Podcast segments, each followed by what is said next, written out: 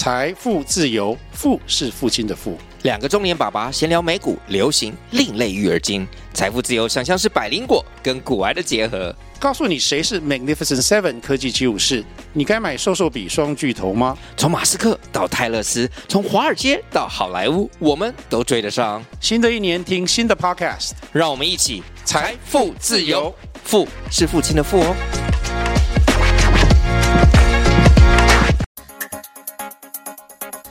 家好，我是浩中，我是威力，欢迎回到冰角新闻。哎，这次用回到，因为我们现在很难讲说是欢迎收听或欢迎收看哦。大家会发现，从这一集开始，我们用录的。嗯，然后今天的录影其实让我有一点回想到十年前，十年前吗？为什么？你记得我们当时在做苦劳 talk show 的时候？Oh my god，有多土炮？讲这个都让我觉得自己在飘一种老人臭。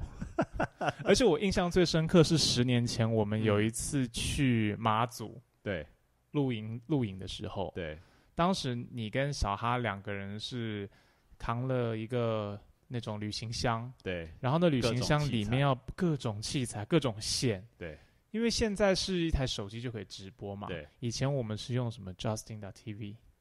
天啊，好久没听到这个词。后来有另外一个直播品牌变成现在都是在做游戏的，对，啊，那个时候大家会用那个东西直播，没错，然后很复杂，没错，哦，还要用一台那个主机电脑切换三机，有没有？对，声音还有一台 mixer。对，我记得是不是卡拉 OK 用的那种 mixer？我忘记，好像是 各种土炮器。对啊，其实我们现在还是很土炮啦，但是希望效果会比之前好一点。那今天要跟大家聊的新闻是七月二十六号的时候，西非国家尼日发生了政变。那尼日的总统巴佐姆他遭到自己的自卫队扣押，并且软禁在总统府里面。那军队在四十八小时内立刻就控制了国营的萨赫尔电视台。那总统卫队的指挥官上校阿普杜拉赫曼，他也透过这个电视台宣布终止过去的巴佐姆政权。那理由是他说尼日现在的这个安全情况持续恶化，而且巴祖姆他治理不善，所以他就暂停宪法，然后实施宵禁，成立了一个叫做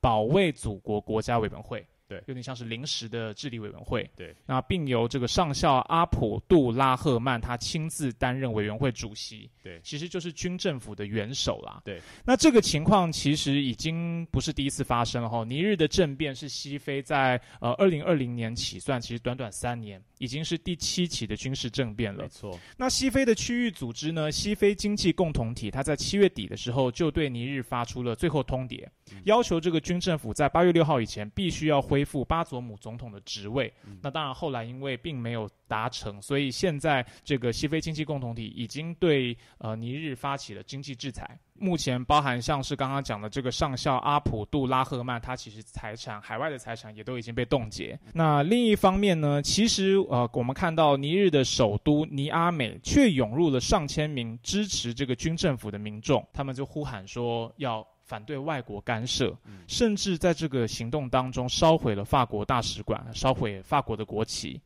那同时，同样被现在是军政府掌权的邻国马利还有布基纳法索，其实也表态支持军军政府。对，那而且警告说，如果西方现在对尼日开战的话，等同跟这两个国一起开战。对。那我们今天聊这个呃尼日的政变啊，我们主要谈三个话题。第一个是说尼日发生政变的背景，其实跟过去几年以来在这里的恐怖恐怖主义。嗯，其实非常相关。对，刚刚讲到这次军事政变主要的一个原因，就是他提出现在这里的安全问题。对，哦，民众其实活在危险当中。对，那第二个是我们接下来会谈到说，尼日这里其实过去跟殖民主要曾经是法国的殖民地嘛。对，所以它这里有铀矿的问题，也就是说背后有经济的原因，以及欧洲现在面临到的移民问题。嗯，那我们先请威利来谈一下，其实现在这次政变哦，主要近期的导火线，局势不安跟恐怖主义的问题。对。那就是英国的《卫报》，其实它形容这一次的政变是什么呢？就是民选的总统巴佐姆跟军方之间一个类似宫廷斗争。那导火线其实刚才浩中有讲说政变大概几个原因嘛，但是实际的导火线呢，就是巴佐姆他在最近他先是开除了陆军的参谋长，呃，叫做莫迪，然后还迫使其他的军事首长退休。那据说下一个呃巴佐姆想要开除的就是他的总统卫队的这个指挥官，也就是现在军政府的这个元首，叫做阿普杜拉赫曼。所以他是先发制人，他知道你要搞我了，我先搞你。对，没错，这个就是呃《卫报》所指出的这一次尼日政变的一个导火线啦。不过呢，英国利兹贝克特大学的教授阿贾拉他其实有指出，呃，除了导火线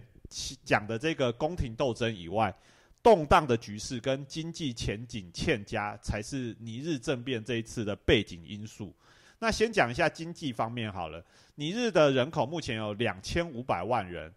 但是有百分之四十的人口，也就是超过一千万人，他其实是生活在极端贫穷之下，呃，就是每日的生活费不到一美元，而且它的人类发展指数啊，也是全球数一数二的低。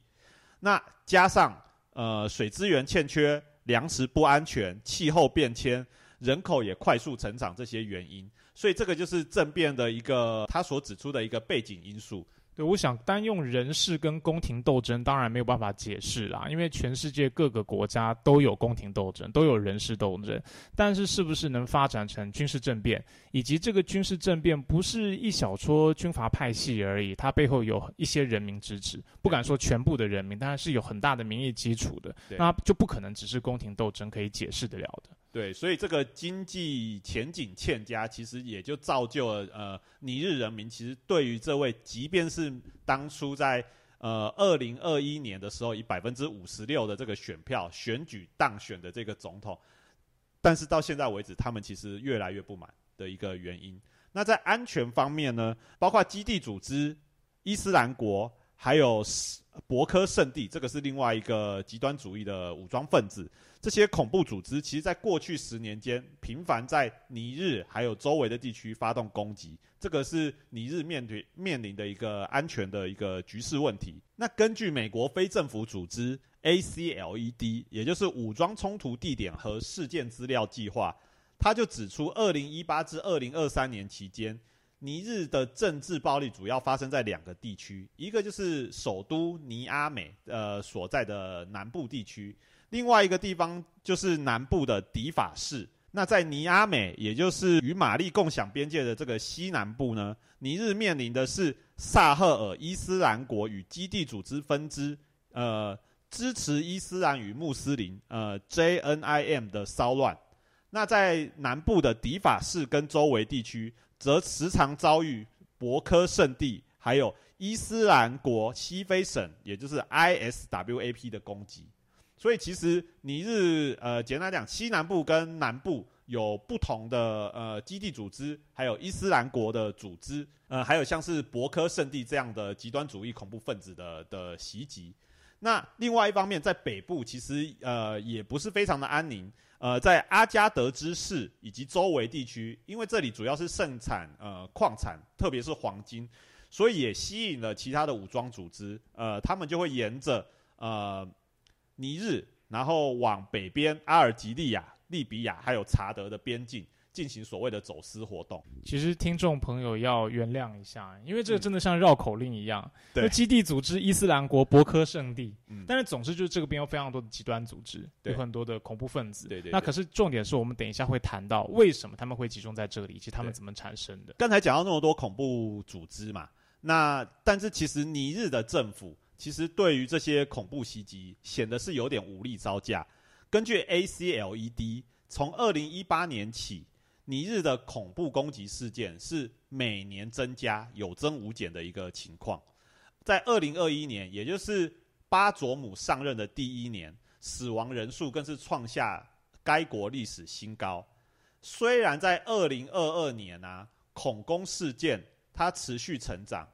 但是死亡率却有下降的趋势，而平民的死亡数也减少了大概百分之八十，所以其实蛮多的。嗯，那今年上半年的恐怖攻击事件数量比二零二二年下半年减少百分之四十，所以数据好像都显示说，那个巴佐姆任期这个安全的局势好像慢慢的恢复了，那好像也令这个军政府辖。局势恶化的这个原因来罢黜他的做法，显得好像有些站不住脚。但是不是如此呢？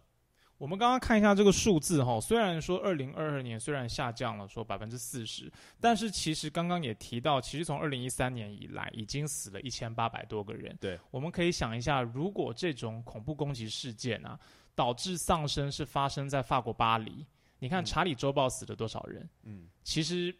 当然说命命等等值啦。但是今天如果是发生在白人的都会地区的话，其实你死一个人、两个人，哇，那是轰动世界的大事哎。对啊，然后会发生翻天覆地的抗议，对对不对？但是在这个地方，其实从一三年到现在十年间，恐怖攻击事件已经导导致了一千八百个人死亡。对所以尽管说好，二零二二年你看起来数字下滑了一下，但是可以想象一下，那背后累积起来的民怨已经是很庞大，然后随时可以一触即发的了。那刚才讲到的这些数字啊，说巴佐姆可能在任期内，他的安全局势好像有所下降，但其实也就是一年的事情啊。在过去十年之间，其实尼日或者是说尼日所在的这个萨赫尔地区，它的安全问题其实还是相当严重的，也就是说所谓的恐怖攻击事件。这里首先要跟听众解释一下什么是萨赫尔地区。萨赫尔地区其实是撒哈拉沙漠以南到苏丹草原之间，呃，一条长五千四百公里，然后宽一千多公里的一个草原地带。横跨了很多国家啦，马对利尼日啊、查德苏丹，其实都在它对对对对对对对对，没错。那这里其实沙尔地区有另外一个名称，它就叫做所谓的全球圣战中心。为什么会有这个名称呢？那就是根据澳洲经济与和平研究所，他们有一个指数是全球恐怖主义指数。那二零二三年这个全球恐怖主义指数呢，呃，过去十五年，也就是二零零七到二零二二年呢，沙尔地区它发生超过六千四百起攻击，然后有两万两千多人死亡，死亡人数的增幅啊，就是过去十五年间超过百分之两千，所以其实相当惊人的一个数字哦。就过去十五年这个地方的恐怖攻击，然后还有造成的死亡人数，其实是呃不只是增加，而且是快速的增加。那在二零二二年，全球因为恐怖攻击死亡的人数，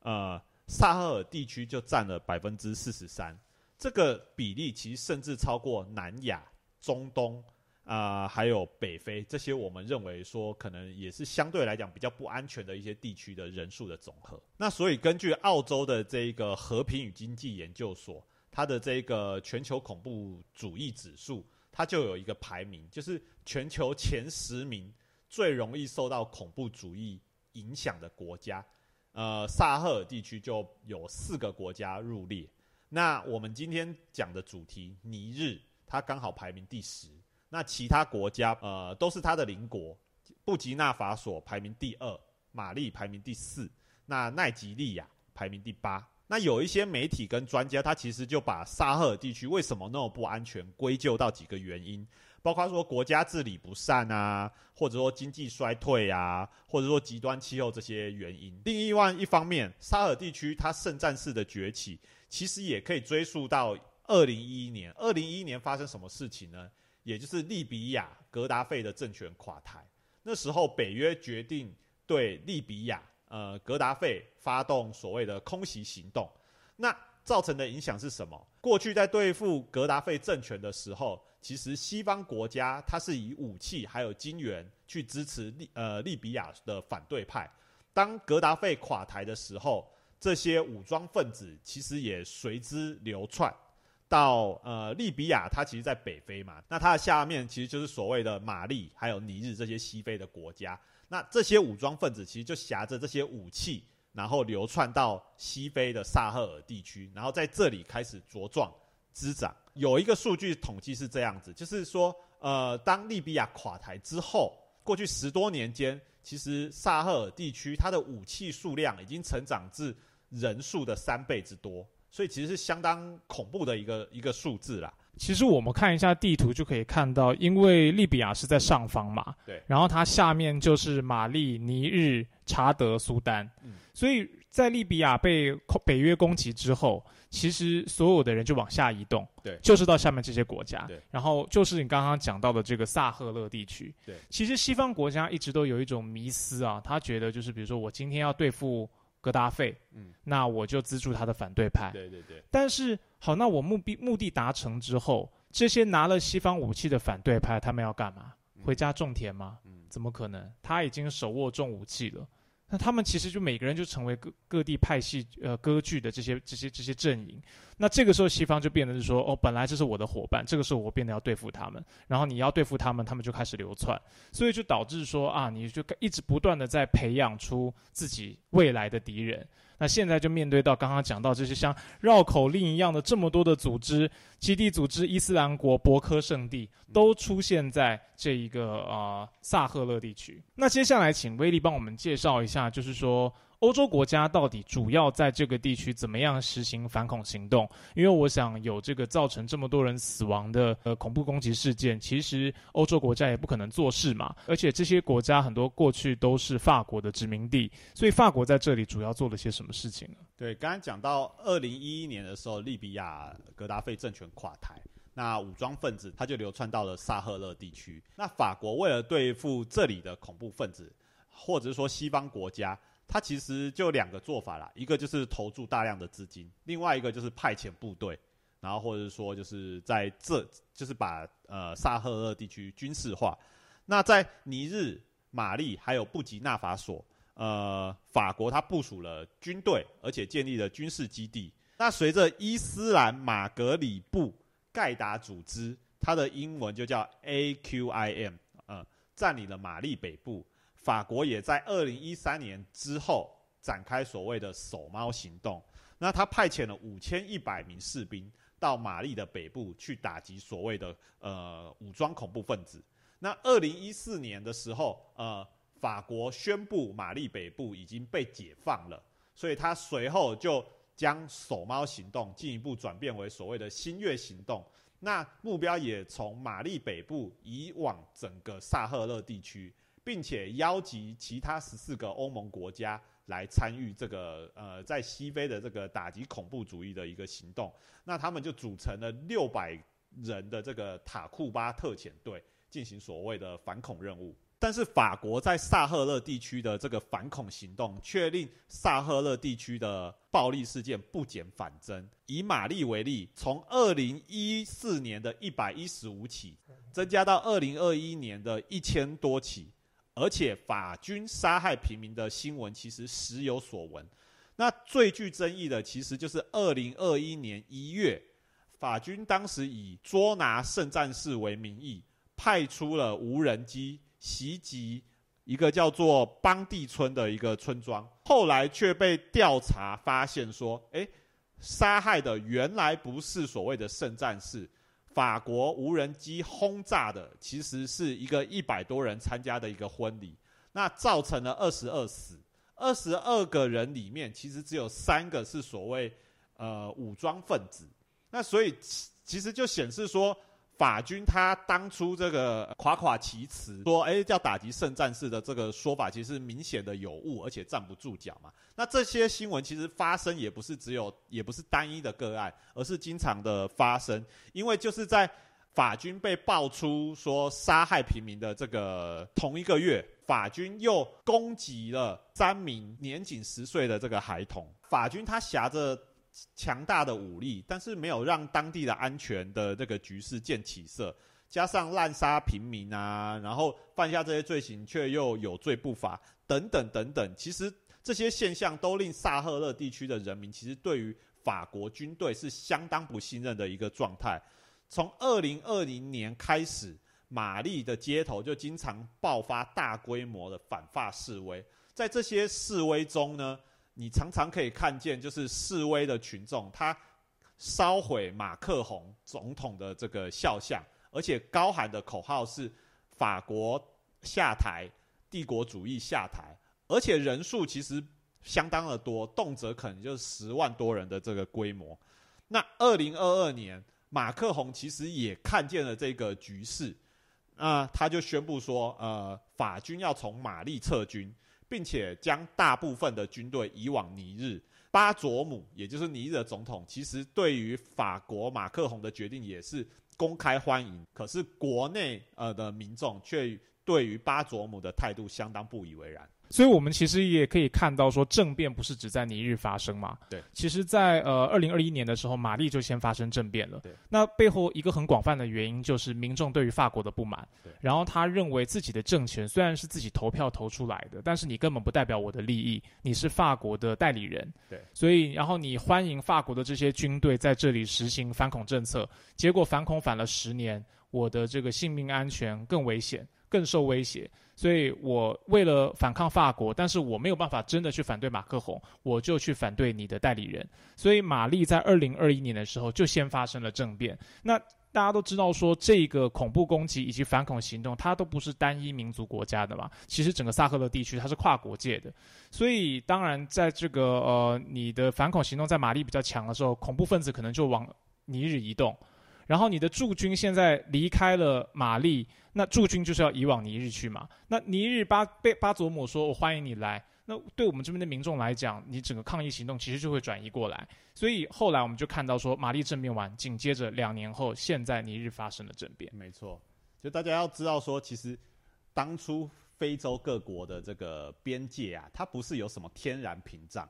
所以这些都是当初的这些西方国家或者说殖民国家所画出来的。那所以没有天然屏障，那自然呃武装分子他也就是会四处流窜嘛，他不会依照这个不会被这个国界所局限。对啊，刚刚我们讲到说法国所领导的这个联军一开始是守猫行动嘛，对，然后后来就自己宣布说哦守猫行动已经成功了，因为玛丽的北部已经被我们解放了。对。可是这个宣称其实很荒谬，因为如果真的成功的话，那你就撤军了嘛。可是实际上你是守猫行动升级为升级为一个新月行动，然后必须扩大到整个这个呃萨赫勒地区，就表示你的守守猫行动根本没有真的把把这些呃恐怖分子消灭，你只是把它驱赶到别的地方嘛。对，所以你的反恐行动也必须要跟着移动，就只是这样子而已。那刚才讲到说，呃，玛丽她在二零二一年的时候发生了。政变，那现在是由军政府来领导这个国家。那他的邻国布吉纳法索其实也是，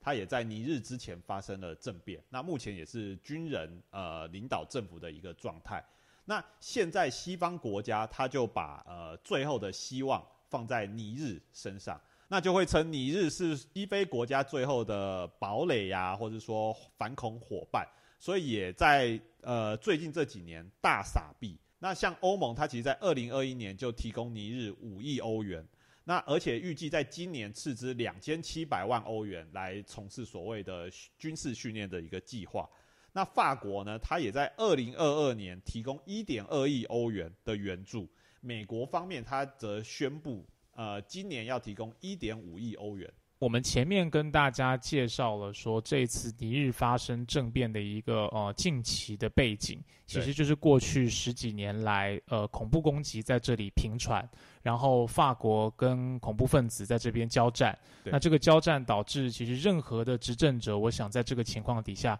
都是很难治理的好一个国家的啦。没错，所以当然政变就会在这些这个区域里面不断的发生。可是那接下来我们谈一个更深层的原因，一开始的时候我们也稍微提过一下，就是为什么欧洲国家，为什么法国，它作为包含尼日这样子一个西非国家，它的前宗主国。他过去曾经是他的殖民殖民主，那在呃尼日独立之后，为什么法国还要在这里投注嗯这么大的心力，以及为什么他要花这么多的这个实际的军备也好啊，驻军也好，砸钱也好，在这里呃做反恐的任务？那其中一个原原因就是所谓的移民危机。那要知道说，呃，非洲的这些移民他不会往南跑嘛，那所以所谓撒哈拉沙漠以南的这些移民。它通常要往欧洲移动的时候，它会经过的就是萨赫勒地区这一个中继站，那接着才会继续往北，过往就是从利比亚的海岸，然后跨越地中海来到欧洲的这些国家。那法国跟欧洲国家，它现在为了害怕因为我们刚才讲到，其实非洲国家现在因为局势动荡、经济衰退，然后加上气候变迁、人口快速成长这些原因，其实有大量的人口在呃自己的国家流离失所，那也开始纷纷成为难民。那他为了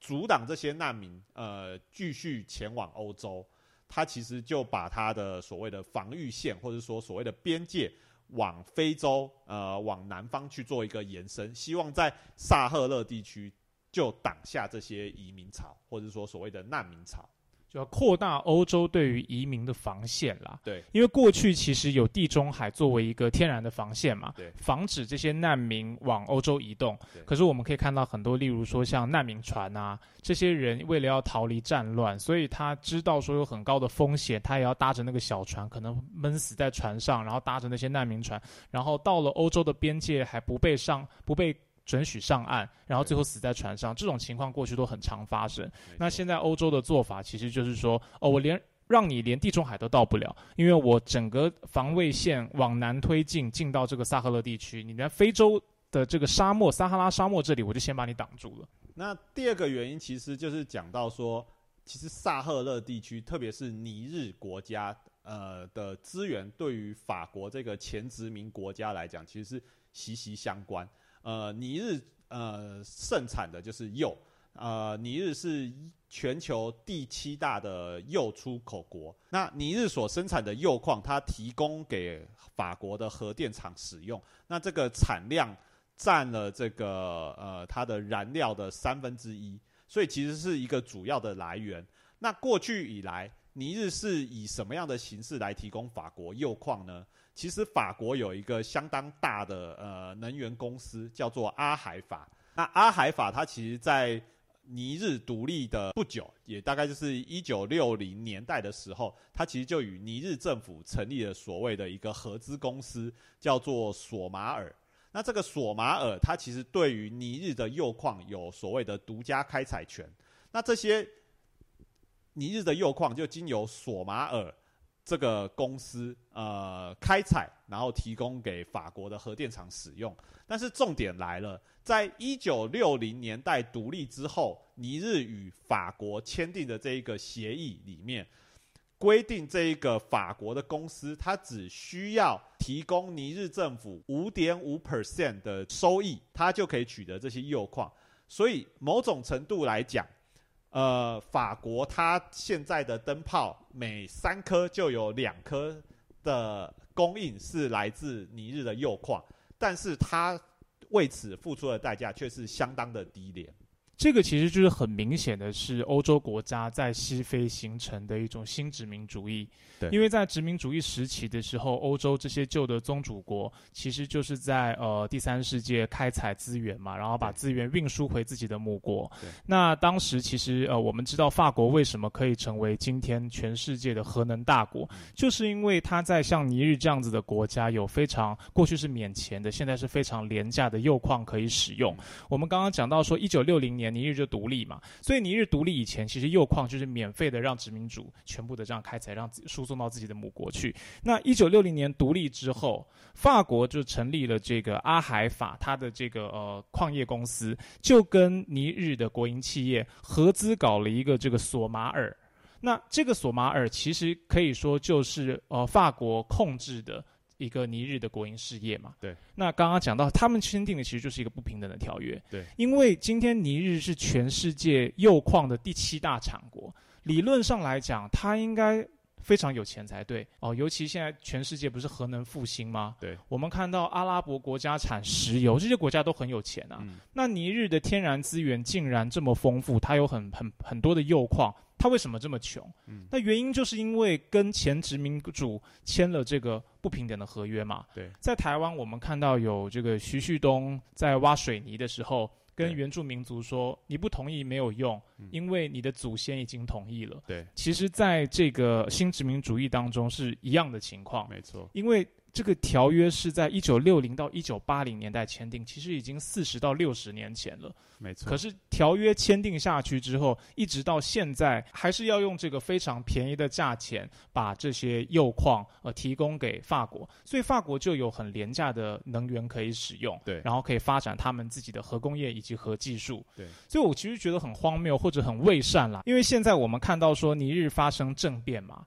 那西方国家以及西方的这个经济组织，他们不是说要制裁。尼日吗？那他们唯一能做的就是冻结尼日这个军政府他们的海外资产嘛。可是如果真正要做到制裁的话，他应该阻断他的任何的贸易啊。嗯，比如说他可以禁止进口尼日的铀矿嘛。嗯，可是实际上法国根本做不到。对，就很像欧洲国家说他们要制裁俄罗斯，可是他们根本没有办法不使用俄罗斯的天然气，啊，天然气是一样的意思嘛？所以法国国家，如果你今天说你要制裁尼日的话，那有本事你就制裁它的铀矿啊。可是实际上不可能，因为他知道你的国内的这些所他是专攻你的，他是全世界第七大的铀矿生产国，可是他的铀矿没有给任何其他的国家，他就是专卖独卖你法国。签订了独家条约，所以这个是可以看到说，呃，这些西非国家如果发生经济动荡以及政治上面的动乱，其实欧洲国家要负最大的责任。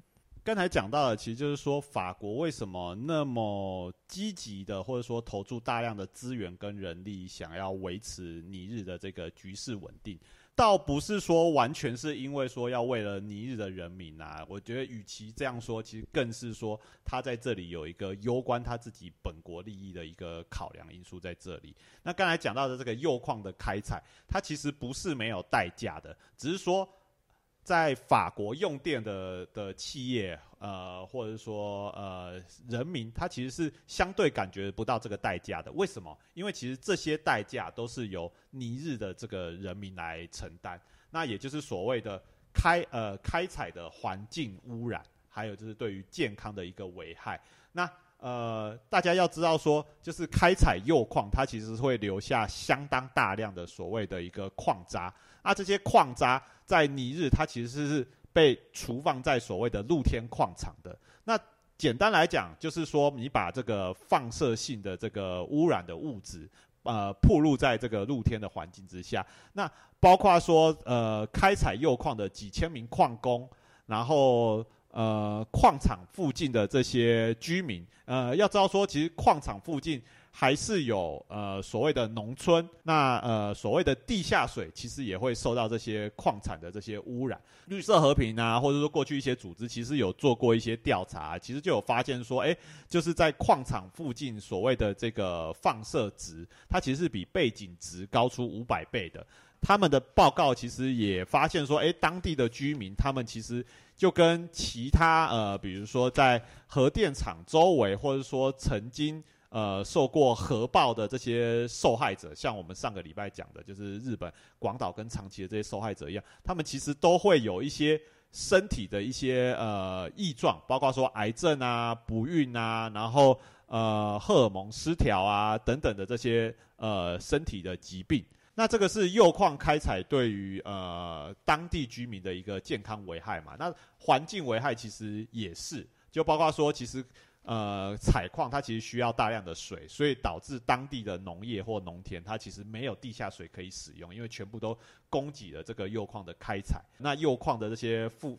放射性物质其实也会污染当地的农田、呃土壤，还有所谓的水源这些的。其实对于当地的环境跟健康危害，其实都是相当长期的。所以某种程度上，其实就也可以说，法国今天有这样子的能源可以使用，便宜的能源，以及欧洲现在重新把核能定义为绿能，认为它是便宜干净的能源。但是它是不是那么便宜，或是不是那么干净？你要看，对欧洲来讲，或许是。但是对于这个铀矿的开采地来讲，其实并不是。所以享受便宜能源的是欧洲，但是承担环境以及这个健康风险代价的却是西非。这确实是有一个很不公平的地方在。那我们今天跟呃观众朋友介绍这个尼日的政变哦，那我们也介绍了它近期的背景。虽然说是近期，但也是十年了。就是过去十年以来，恐怖分子以及反恐行动在这边造成的一个政治的纷争。那还有一个更深远的原因，是因为从尼日独立以来。其实过去的殖民主义国家就在这个地方持续的榨取它的经济资源，那一直。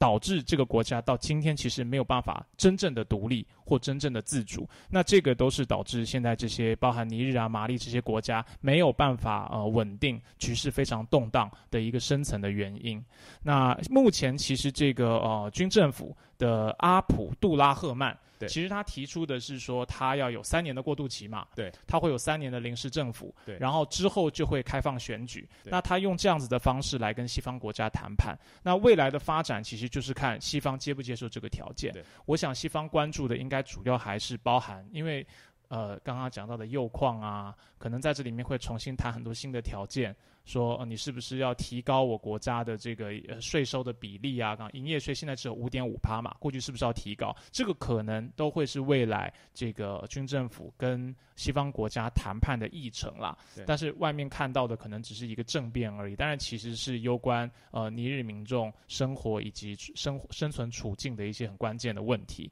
那我们也会持续的给大家做追踪。冰角新闻不止冰山一角，那我们下周见啦，拜拜拜